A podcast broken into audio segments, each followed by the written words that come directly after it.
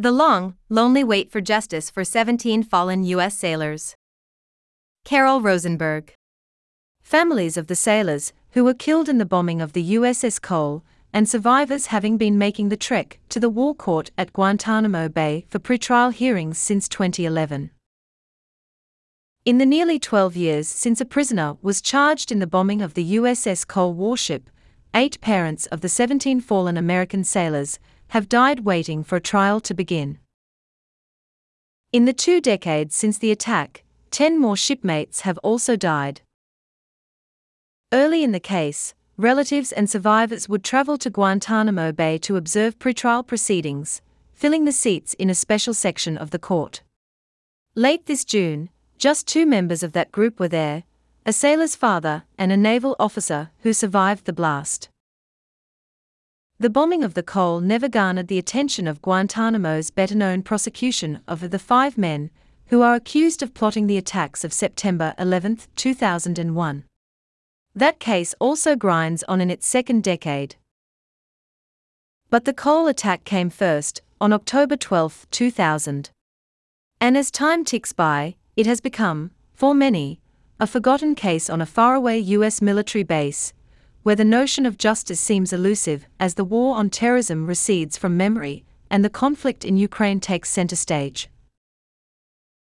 I can't name another case in United States history, a criminal case, that has taken 20 years to prosecute, said Anton J.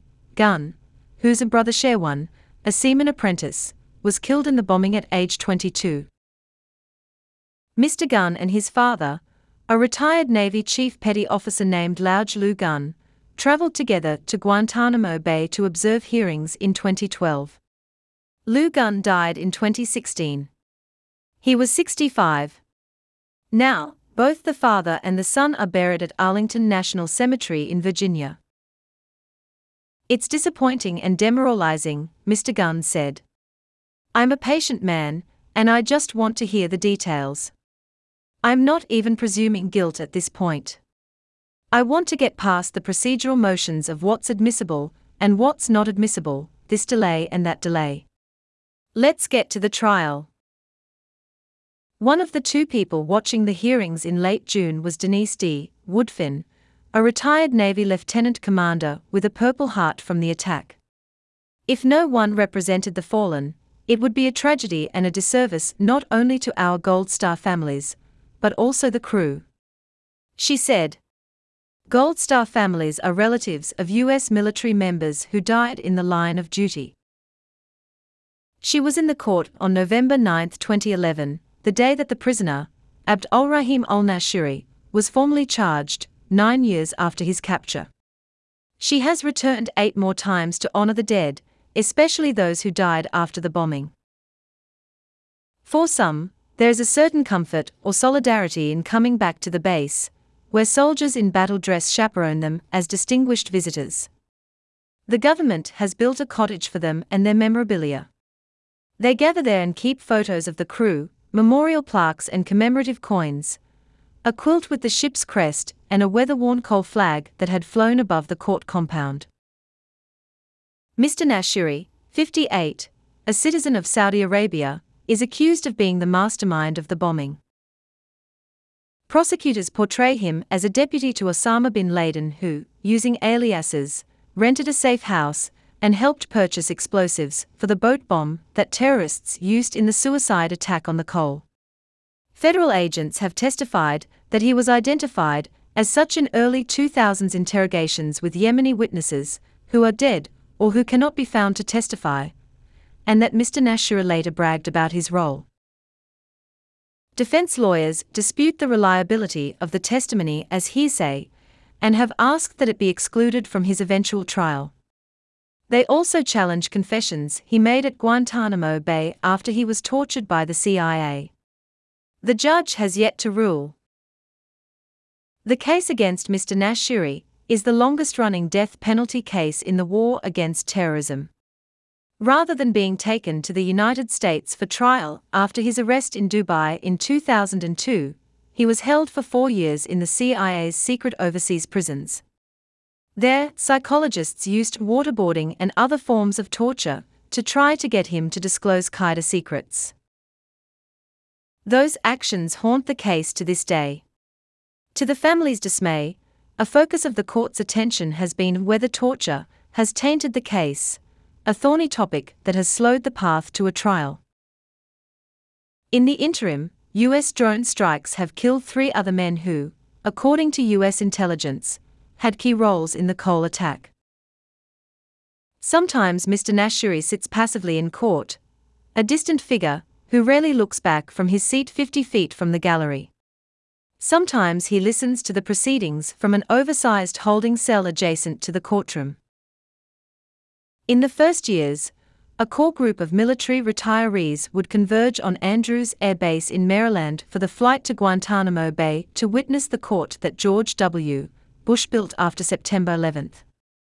They assembled in the Distinguished Visitors Lounge on a Saturday or Sunday to fly in the first class cabin of a charter flight for a week of hearings that began on Monday. In court, they still get special seats in the gallery behind the prosecution.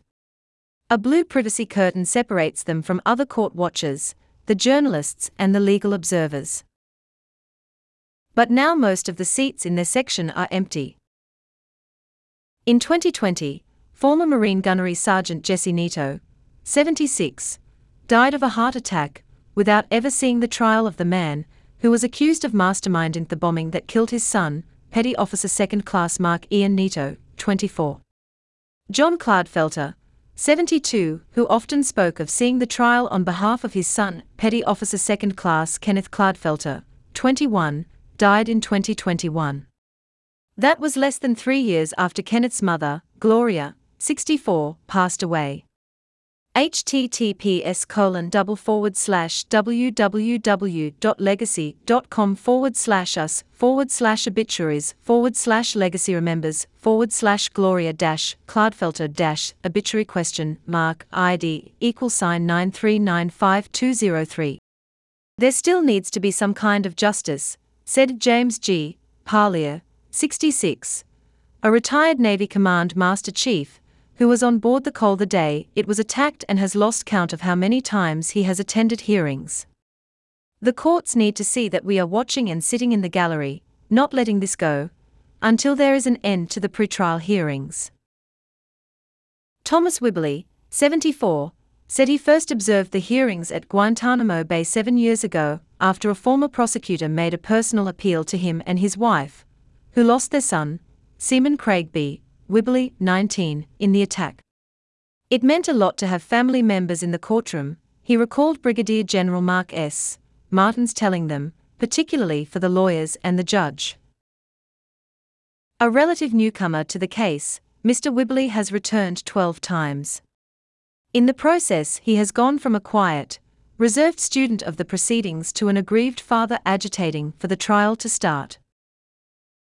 He says there is plenty of blame to go around for the endless nature of pretrial proceedings, defense lawyers maneuvering, government procrastination, the pandemic that closed the war court for about 500 days. Mr. Nashiri was not even formally charged until 2011, a delay that Mr. Wibberley blames on President Barack Obama, who in 2009 put all Guantanamo cases on hold to overhaul the war court and give capital defendants greater rights. That process took more than a year. Mr. Wibberley has watched federal agents testify in lengthy hearings on the admissibility of hearsay from their investigations in Yemen and about their 2007 interrogation of the prisoner. It has been quite the education, Mr. Wibberley said. Along the way, he has concluded that it is time to assemble a jury of military officers and hold the trial with all allowable evidence, knowing that lengthy appeals will follow any capital conviction. Even if he's convicted, he'll never be put to death, Mr. Wibberley said. All we are going to get is proof of who did it. The current case judge, Colonel Lanny J. Acosta Jr., is expected to decide some key pretrial issues in the case this summer, then step down to retire. It will be up to the next judge, the fourth on the case, to try to steer the case to trial.